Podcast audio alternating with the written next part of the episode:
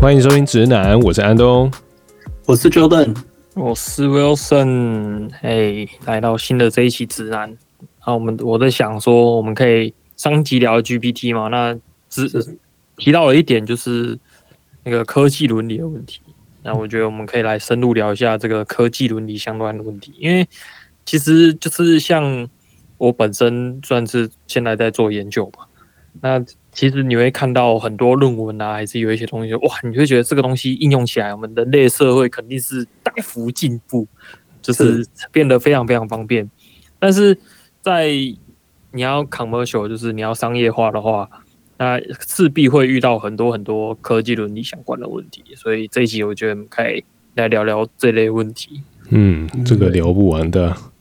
对啊，我觉得特别从这 ChatGPT 出来以后，就是包含像之前呃前一次大家经常讨论这个问题，应该是自动驾驶吧。然后对对对，ChatGPT 就是大家经常会说。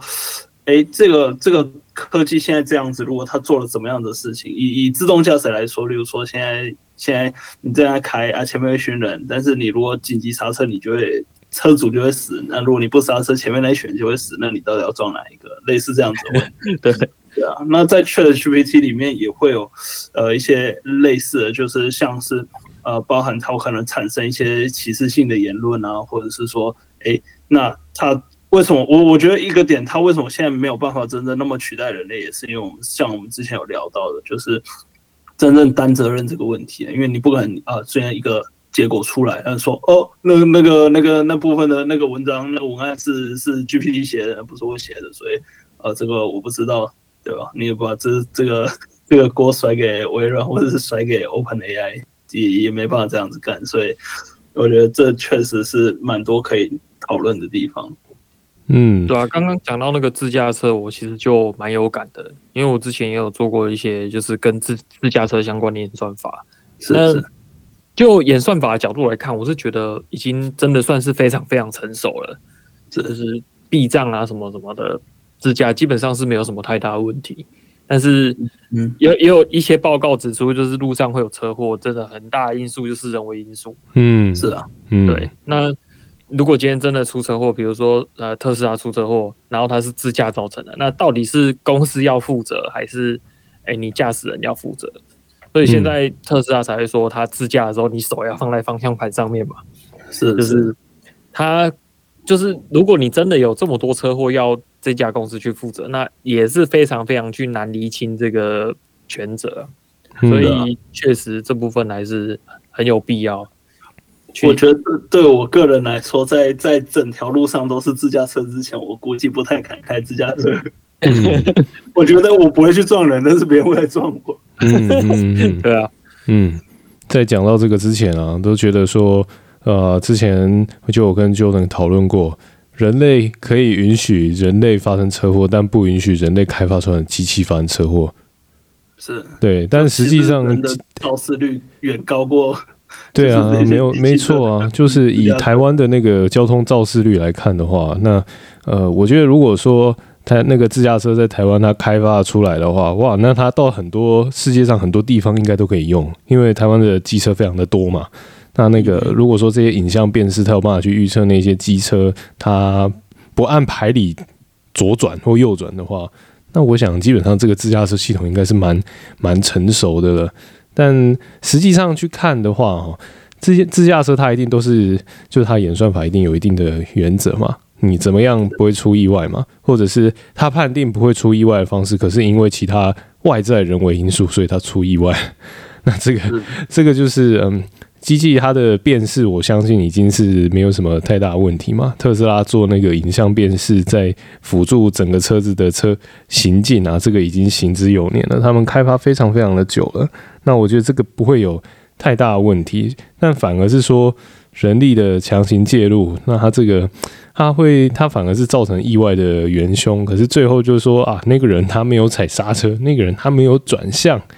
那这个，嗯，如果你就交通规则上，假设错是在人为的那一方的话，他也是可以硬把它说成是机器这一方没有尽责。所以这个。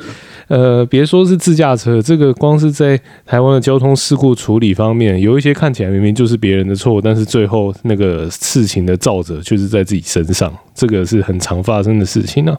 那如果说今天再延续到这个自驾车啊，然后你要去找科技公司算账什么的，我想光是那个法律诉讼啊，那个大概就可以跑个两三年了。那为了一场，比如说小小的车祸，比如说只是去。去稍微去撸到，那其实大家都没事，为了这个跑了诉讼，实在是很不值得。不过，他这个后面的伦理，我反而是觉得说，自驾车它这个算是在呃人身安全啊、交通安全的部分，因为它也会它会攸关人命嘛。那 GPT 它可以做了一些事情，当然我们现在有目共睹。那我是一个人是觉得说，你现在在另外一个层面是。如果你是有人懂得用 GPT，还会懂得用，还有一个东西叫 Midjourney，那这样子它全部综合起来，它可以去创造出什么东西？那这些东西我们不要说它好的一面，因为讲好的一面大家皆大欢喜，但讲坏的一面的话，那么这个就很难说了。它会它会是被怎么样被人用啊、运运用啊，像是伪造文书什么，这都很难讲。那这个是我觉得他这个伦理的讨论无远佛界的一个一个内容。那这个未来人类要怎么去适应它，这个也是另外一个问题啊。嗯，其实我觉得这个跟之前我们有提到有一些机器模型有 bias 的这个问题也是很像。就比如说，它你训练出来这个模型，因为你人类本身就不是完美的，就是所以它可能会有歧视啊等等等等的问题，但是。今天被放到机器学习模型上面的时候，它就会被放大检视。就是它即使比如说，诶，确实比较偏袒某一类人，比如说它确实比较更偏更偏袒于弱势族群，那它可能就是偏袒多偏袒了那么一点点，那你就会觉得，诶，这个不够公正什么的，就它整体的一个行为就会被放大检视。嗯哼，对，就是如果今天是机器在做的话。是啊，所以我我记得几年前有看到，就是呃，应该是韩国那边吧，他们就是开始陆续会有这种呃，直接用机器面试的这种方式，因为韩国算是一个蛮特别社会，我觉得他们大部分人都是往这些就少数这几家大公司，三星啊什么东西去挤，所以他们肯定就有非常非常大量的这种。呃，面试需求，所以他们几年前好像就有在做这种这种，就是直接 AI 面试这种感觉。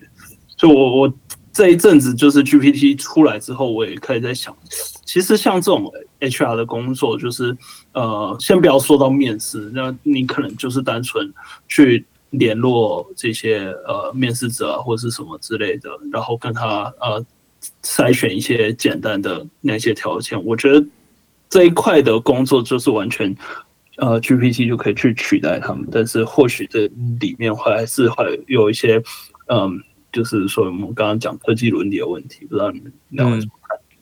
我我觉得还有一个问题就是，人类毕竟还是感性的动物啊，就是没办法完全的，就是相信数字。就就比如说像那个飞机，飞机的失事率其实比你在地面上开车还安全。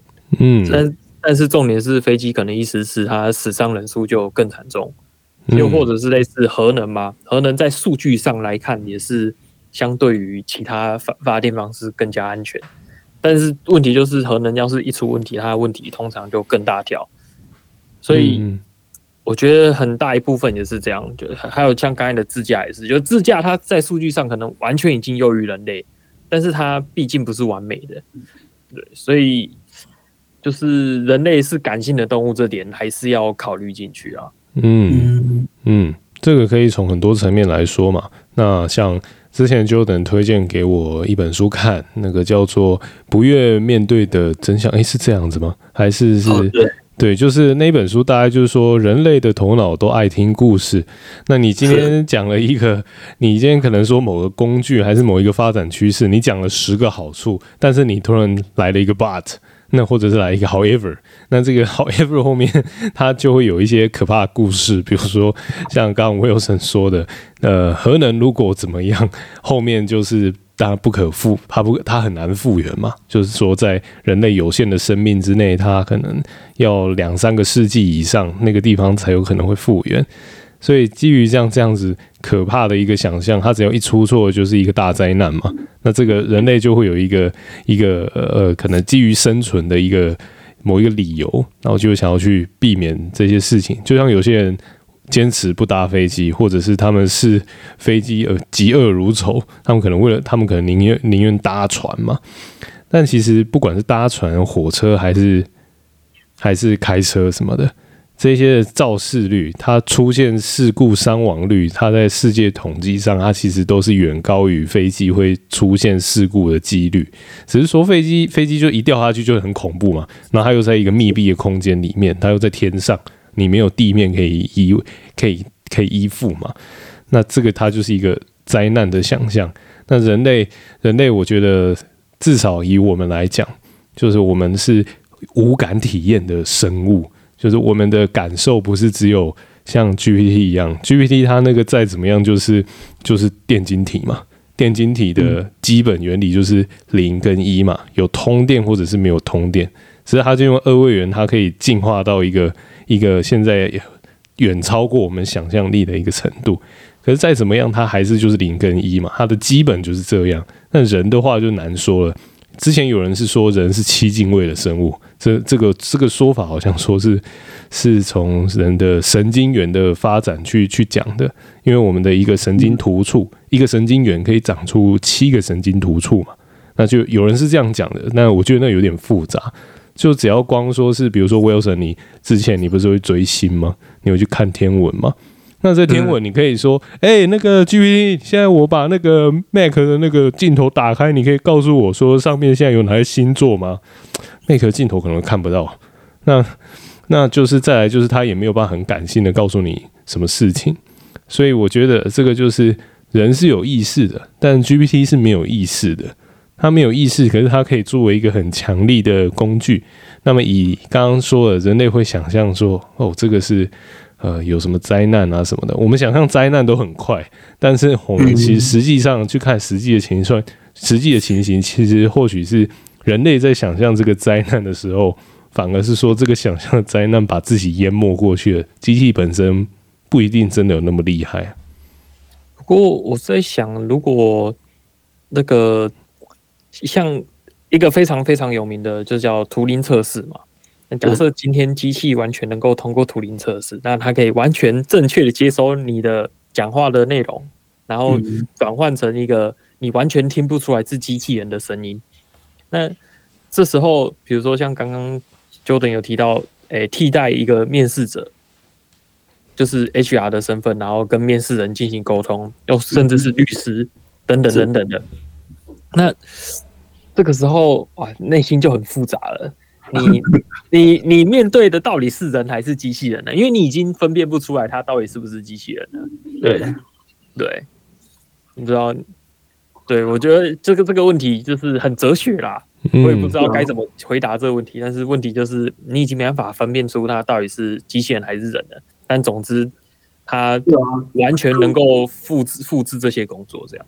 刚刚刚刚刚安东在讲这件事情，我我觉得就讲那个看星星这件事情，你说他没有办法很感性的去呃给你一些回答，但但是事实上是你可以预先假设以以前我们在讨论 GPT 来讲，你可以预先跟他讲说你你你要扮演一个怎么样子的角色啊、呃？假设现在 GPT 不然它后面现在是四嘛，后面五六七，假设它它现在就就完全就可以模仿这些。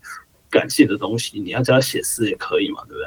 然后那那在这个前提之下，你又怎么样去知道他没有感性？就是说他，他他完全可以一百趴的模模仿你的感性，那这样他到底有没有感性？好问题，我我我觉得这我可以提供一个蛮好笑的结果啊，就是我前阵子在试那个 Chat GPT，是。我就说，你可以当我的朋友，陪我一起练习英文吗？然后回复我一句话，然后就回说，抱歉，我不能当你的朋友，但是你回给我一句话，我可以回复你。哎，但但我必须要拒绝了。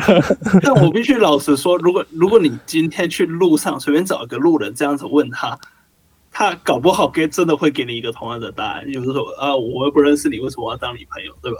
但是你有一句话，我还是可以回你啊，对吧？对，确实，我觉得这个回答挺挺人类的。对对，这个回答是很正确的。所以我觉得，其实现在应该是蛮多 AI 都有办法通过简单的图灵测试了。嗯嗯，我自己前对你说你说，包含像前阵子的那个 GPT Four 嘛，嗯、我记得他已经通过那个美国司法考试了。考试对，对，然后还有一些大公司的升升级的考试，什么 GRE 啊，就是美国研究生的那个考试啊，然后还有一堆这种就是大学课程的考试什么的。对，对，他就拿它来去试，比如说各公司的面试，包括 Google 的，他好像也通过了，或是 Facebook 这些大公司的面试，他好像也都通过了。对，对，就是那种初级的那种工初级软体工程师。嗯。我自己个人啊，对对，我觉得对，就算是对机器来说是这个样子。我自己个人以另外一个层面来去讲这件事的话，我最近是有一些感受了，就是我我经常要写脚本或企划嘛，甚至是提案。那当然，之前 Wilson 就讲过，GPT 它是一个很强的辅助工具，它可以在很短的时间内做到，呃，人类可能要花很长时间才可以做到的事情，比如说收集资料、收集观点这一些。那 GPT 它可以直接从网络上从既有的资料库里面捞出来，然后胡说，有时候是胡说八道给你听。那有些时候资料的确是可信的，或者他回答是可信的嘛。那我自己是，呃，特别是最最近这一阵子，真的很常写提案。那那个提案，我就经常会问 GPT 说：“呃，我想要知道做什么事情的好处有哪些？那请你告诉我，呃，我如果要写一份提案，可以怎么做？”我必须说哦，GPT 写的都是重点，就是他写出来的点啊，他其实都是可以提要的，就是他方向上是没有错的。啊，有一些当然是废话嘛。那他这样子至少是提供给我一个很好的灵感。可是当我真正写下去的时候，就是写下我真正的提案的时候，我并不是直接复制贴上，复制贴上是没有用的。我写下我提案之后，我再拿去给拿去到真实的世界去给客户看的时候，或者是给我的我的监督来看的时候，那时候就会发现，我没有，我并没有告诉他们说那个是用机器去呃参考机器的资料写出来的东西。可是很明显的可以感受到那个东西是没有生命的，虽然都讲得到重点，但是那个比较像是说是，呃，你你跟那个那个他成天他可能假设是一个他非常会解决工程问题的人讲话，那他告诉你的每一句话全部都是工程问题，就像有些时候是在在跟伴侣在聊天的时候，急着的某一方急着想要解决问题，另一方就想要扁你，就是他并不是要 他并不是要听你解决问题，他只是想要。有人听他说说话，像像是这样的感受。那我可是可是这这这样子的话，那那你会说今天这个急着想要解决问题的人是机器人？不会啊，你还是觉得他是人，他讲的话依然还是有生命啊。对，没有错。那我我想说的是，嗯，GPT 或者是像那个生成式这些生成式人工智慧，它在目前现阶段。他的回答或者是模拟的方式，我自己个人是觉得他还，呃，他并没有办法很全知的去感受到每一个不同的需求者所需要的东西。毕竟写了一行的，我们写了一行的指令，我或者是说我们写了一连串的指令，呃，就是像 GPT，你如果给他指令越精确的话，他给你的回答可以越完整嘛，或者是说越符合。越接近你的方向，但实际上去想真正的的实际应用需求，就以比较艺术层面来讲的话，实际上我们会感受到体验是远超过那几句话的指令的。尽管非常清楚的去浓缩，但实际上我觉得像我们眼观四面，耳听八方，听进来的。很多资讯跟感受，我们真正在把它从脑袋里面转化讲出来的，其实，嗯，它的那个效率或许跟汽油引擎是差不多的吧。就是它，它就是你你一堆汽油进去，但实际上输出的动力只有一些些。就我们我们电脑没有像电动马达那么猛，就可以直接做到百分之九十以上的能量转换，然后直接输出。所以我我在想，就是因为这样子的转换过程，那我们今天可能是说有一个工具出来了，会我们开始会有一些想象。那这些想象就是说啊，它会不会取代掉人类什么的？呃，那或者是说它会不会有一天会控制人类？但人类其实是一个极端复杂的意识生物，就是我们是智慧生物，但是这个智慧它到底是怎么个智慧法？我我我个人是觉得它是呃可以去感受的啦，就是就是我们每一分每一秒累积的资讯量，搞不好都是以 TB 在算的。对，那那这个的话，我觉得可以提供个研究啦，也是蛮有趣的。其实就是有研究就是说，随着我们现在机器模型、机器学习模型越做越大，它更能够凸显出人性在里面。嗯，啊，为什么会这样讲？就是有一个机器学习的呃 price 叫做。Inverse scaling price，它的意思就是说，你机器学习有好几种不同的任务嘛，那可能有些任务它在小模型上做的还不错，那到中，那你把模型越变越大之后，它的效果就下降了。嗯，那你那就有研究在去研究这个问题，说为什么你机器模型、机器学习模型越做越大，那反而它的这个任务越做越差呢？就后来发现了什么事情？后来发现就是说，你的模型还不够大，你的模型要在更更大之后，它就会一个 U 字反转。OK，U turn。对对对，就是它，你可能大到一个程度，它确实是一直往下降的。但是如果你继续加大你的模型，那你的模型的整体的 performance 就会又会再上去。那他们从这个里面就会发现说，哎。你小的模型为什么它的效果比较好？是因为小的模型它其实就是在乱猜。假设我们今天有一个 题，有一个题目叫做叫做这样，哎，我今天假设拍等于十，那拍加一等于多少？哦，那那小模型可能就啊，我就看到十跟一，那我就两个加在一起，我就变十一了。嗯，那正确答案对。那中的模型可能就是哎，我看到有拍啊。拍它的定义就是三点一四啊，嗯、那拍加一啊不就是四点一四吗？嗯，所以就是类似这样子的很多很多陷阱问题，在中模型就可能会出现一些状况。嗯，就是以目前的想法来看，那到了大模型的时候，它就会就是能够完全去理解这个意思，所以他就有办法做出正确的，就是哎变成十加一这种抽象理解。那他还有另外一点就是说，你怎么知道？机器学习模型它是不是在说谎？嗯，也就是更能够体现人性的部分，就是说，哎，小的模型它其实就是一个 random，所以你没办法知道它到底是你有没有知道它自己在说谎。那大的机器学习模型的时候，它会有一个 confidence level，就是说你今天在吐出这个解答给用户的时候，他会心虚。这个心虚就是说，哎，他可能每一个词汇的。要出去的比例，就是要出去的几率都差不多，就有好几个字，他要去吐出这个字嘛。那他可能好几个字词，他的几率都差不多。他其实没有非常非常清楚，他要把哪一个字吐出去给用户。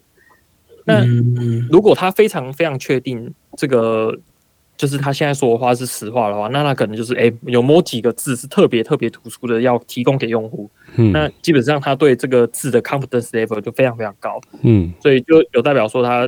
能够突出的这些话，基本上就是比较相对比较正确的。嗯，那这也是在比较大型的模型上比较能够体现出来的一些东西啊。嗯，就是一些跟人性比较相关的一些东西。我我有个问题，嗯、你们通常你们说的模型，这个模型是什么？就它的它的基础，它的 base 是什么？方选数字。嗯模型，这时候你的听众一半都走了。模型对，模型基本上你可以把它想象成是一个呃函数吧，就是你给对 f of x，你给它一个输入，它就会给你一个输出，但你不知道它中间的那个等式是什么，就是它 f of x 等于什么东西你不知道，但你你知道给一个 input，它会给你一个 output。嗯，对，因为其实 ChatGPT GPT 其实就是你把那个 f of x 的 x 代成一句话，一句话进去，然后它 f of 一句话会等于某一句话这样。嗯嗯嗯，基本上它其实就是一个方选。所以这个等号基本上我可以这么解释嘛？这个等号基本上也是零跟一，就是因为一定要有一个等号嘛。这个等号就等它一定要等效于另外一个，就是很像它要去桥接另外一条路，可以是这样。严格上来说，它是约等于。约等于。我觉得它对它比较像是那个，就是不不一定是等于啦，它有可能是大于等于或小于等于。嗯，因为像刚刚 Wilson 提到的，就是它会有它会有呃线性指数嘛，所以线性指数越高，代表这个约等于越接近等于，但是它不会完全的等于。嗯嗯嗯。对，所以它其实是一个不等式啊，它不一定是全等，对，它有可能是不等式。嗯，对。OK，原原来是这样。你们刚刚讲的这一些，我我自己个人是想，就是呃，回到我们刚刚十多分钟之前有提到，你们有提到那个图灵测试有没有？那我刚刚也讲了一大票，就是人跟机器，我们在实际应用上，还有我的一些感受嘛。那我我就突然想到就。刚刚 Jordan 说，其实当这个我们输入了一些字，或者是我们讲了一些话，结果一台电脑它可以回的跟人一样的话，呃，我自己认为或许这个没有什么坏事，但呃，它也不一定是好事。但是如果就电影来讲的话，就电影里面其实经常会有一些预测嘛，预测未来会怎么样。那我就突然想到那个《星际效应》这部电影里面，那个马修麦康纳演的这一部，他们不是要救地球吗？因为地球没有粮食了嘛。那那个那个当时地球上的一些呃，像 主任啊，还是什么，就是学校的主任什么的，就对那个马修麦康纳演的那个角色说：“呃，我们这个世界已经不需要工程师了，我们需要的是食物。”然后呢，然后呢？结果他们有另外一个秘密任务嘛，他们就飞上天空，飞上那个宇宙，要去虫洞嘛。那他们在那个飞船里面，就不知道还大家还记不记得？飞船里面有一个自动驾驶的机器人，那个机器人叫 TARS，就是那个它长的是长方体，对，它长的是长方体嘛。那么你就会看到那个那个马修麦康纳他在操作太空船的时候，他跟 TARS 的那个对话是。非常非常自然的，但是会感受得到，其实他这个角色对于这个 TARS，他知道他是一台电脑，可是他也知道这台电脑在陪伴着他，他就像一个一个很坚韧，他不会计算错误的一台电脑，在陪伴着马修麦康纳在那个很浩瀚无垠的宇宙里面的那个孤独。那我觉得这呃无妨，就是我我说这是其实是假设我们的 GPT，我们的。AI 智慧可以衍生，它可以演到这种程度的话，演化到这种程度的话，那我觉得是一件好事。就是特别最近阿提米斯不是要再把人送上月球了吗？那像这种电脑，我就觉得它非常的重要，因为它是协助人在，他协助人解决很多问题，然后他也像人一般的存在，可是他不会取代人。我我觉得那一部电影里面比较能够体现哲学的一幕，就是那个。还要用旋转去跟那个用旋转的方式去跟太空站对接的那一部分，嗯，因为他请那个机器人帮他算几率嘛，嗯，那机器人就是非常感性跟他说这个 几率太低什么什么的。啊，对对对，但是 但是那个主角他就说，我忘记他英文是什么，must to do 之类的，嗯、他说，I is not necessary 之类的，嗯，我有点忘记他，反正就是也是经典台词，对我有我有印象，我有印象，对对对，就是。你必须要去做，因为你不做的话，你可能其他方法也不能。对，你没有尝试，你就不知道嘛。那他就去试，反正已经也没有回头路了。但机器会根据几率，这个是不会成功的。这个成功的几率太低了，你不是不会成功，但太低了，然后就叫你不要尝试。这样，其实我觉得这也是体现一个就是人性的一面。对，对你这么说也没有错。那我我自己是想，这些很棒的电影作品里面，它。提供的这些想象，我自己是觉得或许是呃 AI 或者是生成人那个生成式的这个人工智慧，它可以去努力的方向。当然，未来它会出现什么样子杀手级的应用，或者是说本末倒置的应用也说不定嘛。就像几年前美国总统最近被逮捕了，就是 几年前的美国总统，他是运用脸书这个社群媒体让他当选嘛。那他这个运用的方法，其实就是对于人类的、对于美国社会是一种很严重的撕裂嘛。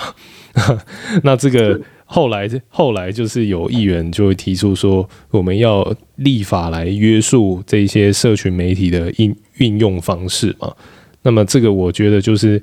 一旦有新的科技出，一一旦有新的科技出来之后，我们人会怎么去应对？我想就会是用这种方式。那在我们，我我反而是觉得说，整体的人类要去适应这样子的科技，要花很长的一段时间呢。啊，然后对对对，那那个我刚才去查了一下，他是说，就是那个机器人跟他说，It's not possible。然后那个主角回他，No，it is necessary，就是你必须要这样做。哦，那个马修麦康纳那个声音，这个让我都想起那部电影的魅力，真的太猛了。